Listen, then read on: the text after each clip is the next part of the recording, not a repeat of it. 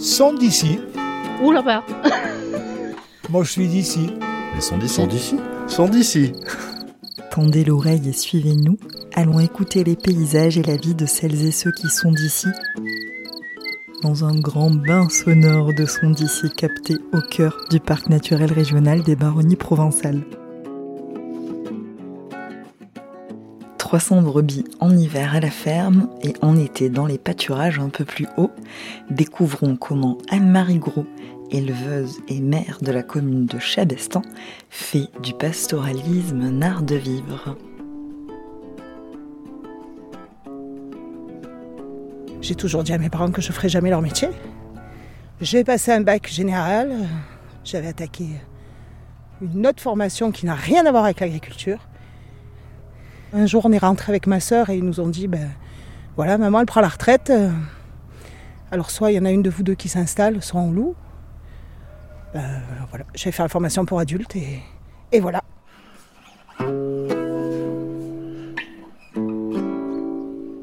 Si on n'aime pas ça, si on n'aime pas les animaux, si on n'aime pas. C'est pas possible, on peut pas le faire par contrainte. C'est juste pas possible. Les filles? On s'en va? Ouais, on s'en va? Non, on s'en va pas. Laisse-les.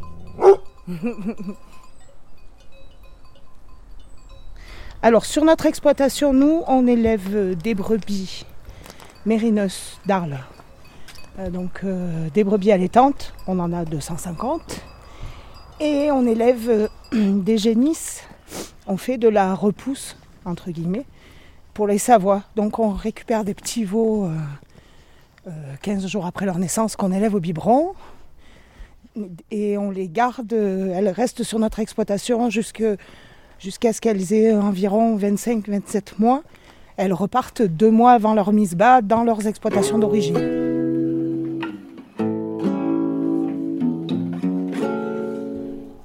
On est à Chabastin, euh, petit village euh, des Hautes-Alpes, en limite du parc des Baronnies. On est dans un village de 100, 160, euh, 163 habitants pour être précis avec une majorité d'agriculteurs. On est 6-7 exploitants sur le, le territoire de la commune.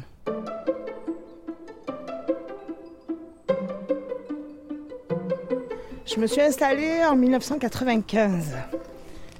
Donc, euh, quand je le dis comme ça, ça fait peur. Donc, j'ai repris l'exploitation de mes parents. En m'installant, j'ai mis des mérinos d'Arles. J'avais doublé le cheptel, je suis montée jusqu'à 550 brebis. Et puis, euh, j'ai eu plein d'engagements euh, syndicaux, coopératifs. euh, mon mari travaillait à l'extérieur. Après, j'avais mes parents avec moi qui sont restés. J'ai essayé de les garder le plus longtemps possible à la maison. Et c'est vrai a, j'ai diminué le troupeau parce que je n'arrivais plus euh, à tout faire. Aujourd'hui, euh, Michel, euh, donc mon mari, il est revenu sur l'exploit. J'ai mon fils comme apprenti. Et voilà, c'est la relève qui arrive.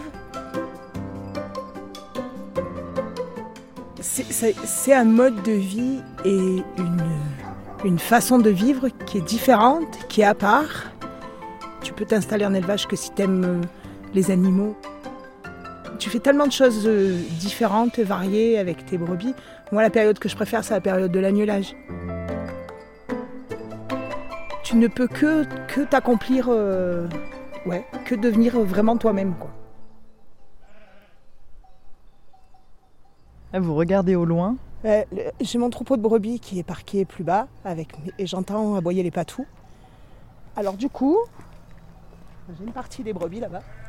Du coup, je regardais si, si elles étaient toujours dans le parc, mais a priori, euh, je Vous- pense, je les vois pas, Ah je ouais. pense. Je vois juste la citerne et derrière il y a des ruches. Ce qui me perturbe le plus, c'est euh, la question du- partage de l'espace. Parce que justement, sur nos troupes de brebis, on a nos chiens de protection. Et que euh, ben, on se retrouve en. Enfin, on nous met en concurrence entre avec les randonneurs, avec les promeneurs, les ramasseurs de champignons.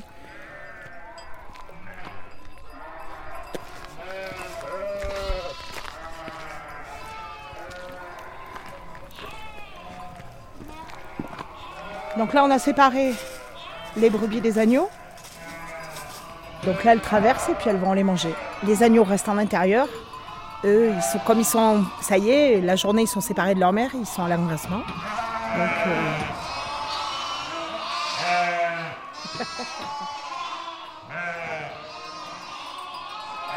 les petits sont pas contents, ils partiraient bien avec maman dehors. hein. C'est comme à la maternelle. Enfin, moi, ça m'a toujours fait penser à, la maternelle. Quand j'allais chercher mes enfants à la maternelle, qui sortent, vous, et en criant parce qu'on est tous là pour les récupérer, bah, pour les brebis, c'est un peu pareil.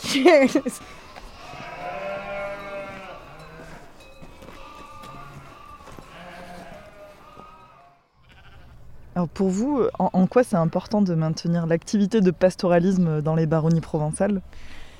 Traditionnellement, il y a du pastoralisme et il y a des éleveurs dans les baronnies. Alors, c'est pas un effet de mode, c'est un effet de territoire. Je dis toujours que là où, pèsent les troupeaux, on peut faire ni des asperges, ni du tourisme de grande envergure. Ça nous permet d'utiliser notre espace le mieux possible. Et c'est vrai que euh, ben on a des grands espaces, on a beaucoup de surfaces boisées, on a euh, alors, on, voit depuis une trentaine d'années l'emboisement qui gagne. Donc, c'est aussi à cause de la pression des, troupeaux qui a diminué.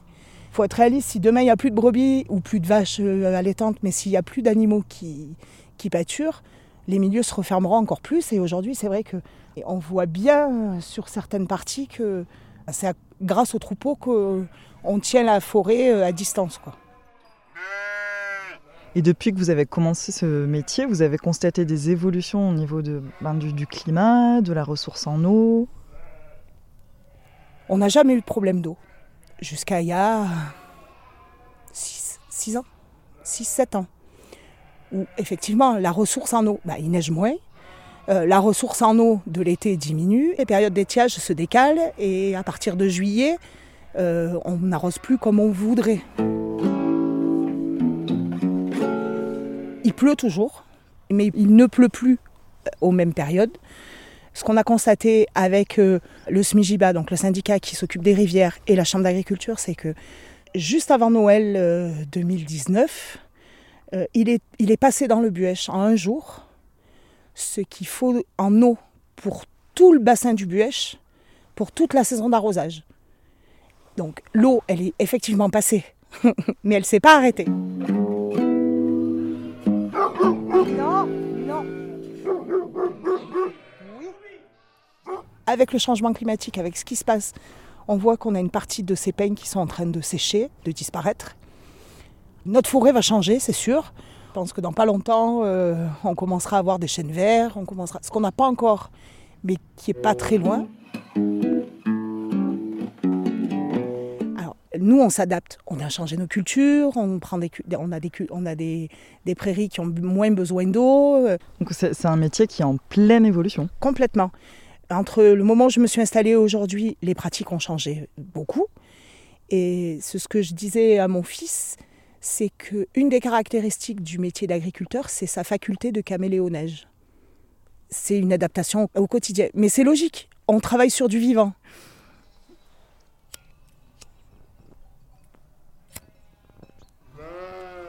Allez, filez, allez voir les copines. Allez Chut. Chut. Tu parles. Oui Bah oui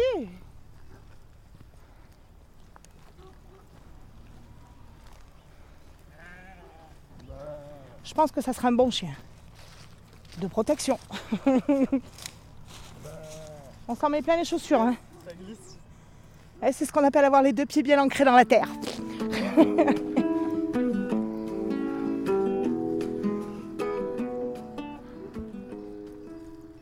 Scooby, et alors? Bah alors? Ah Bah oui, allez viens. Viens. Ah bah oui, moi aussi je t'aime. Ça y est, c'est bon, t'es calmé? Ouais. Arrête de me lécher les doigts, ben. Est-ce que je te lèche, moi Non Non, tu sautes pas, t'es trop gros. Non Et Avant d'être installée, euh, l'été, je travaillais sur l'exploit avec mes parents. Et euh, souvent, c'est, j'allais garder. Le recul, 25 ans après, on a plein de quartiers où on ne va plus du tout. Pas parce qu'on veut plus garder ou qu'on veut plus parquer. Depuis l'arrivée du loup, la pression de la prédation est, est trop forte et on a abandonné certains secteurs. On voit, on voit arriver les peignes dans les anciennes landes et donc on voit bien que, enfin, moi avec les brebis, on allait jusqu'à mi-montagne. Euh, ben, on n'y va plus. On n'y va plus du tout. On les parque plus aussi haut. Et on abandonne euh, les quartiers les plus loin, les quartiers les plus difficiles, les quartiers qui s'embroussaillent le plus. C'est là où il faudrait que la pression du troupeau soit le plus- la plus forte.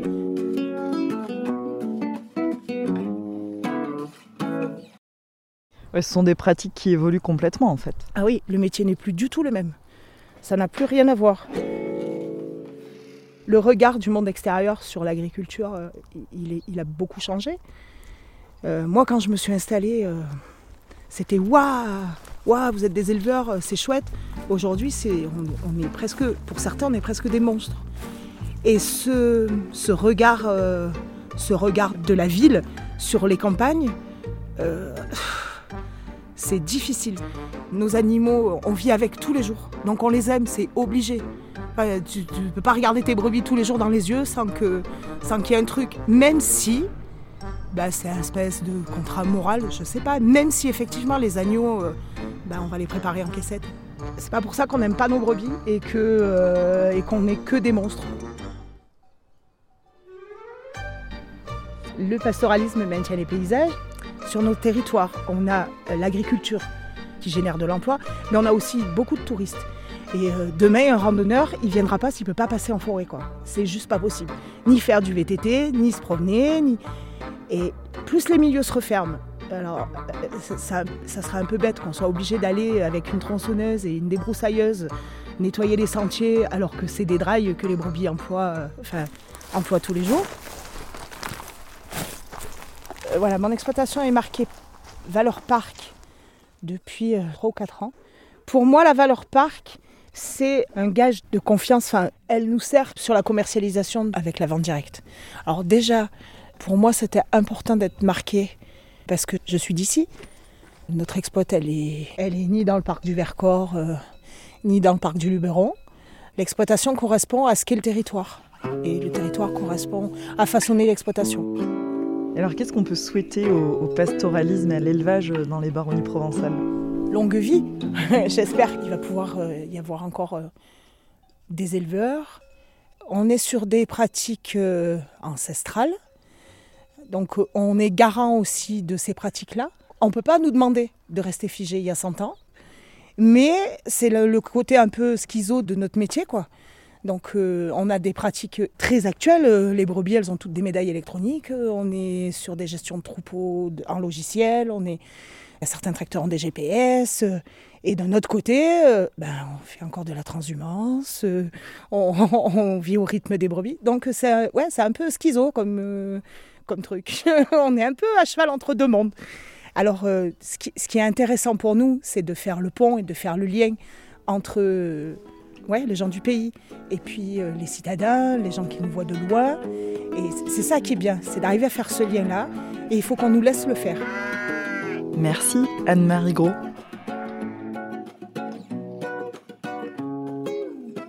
Ce podcast est réalisé par Alice Roy, Onde Sonore, produit par le Parc naturel régional des Baronnies provençales, avec le soutien des régions Auvergne-Rhône-Alpes, Sud-Provence-Alpes-Côte d'Azur et des départements de la Drôme et des Hautes-Alpes.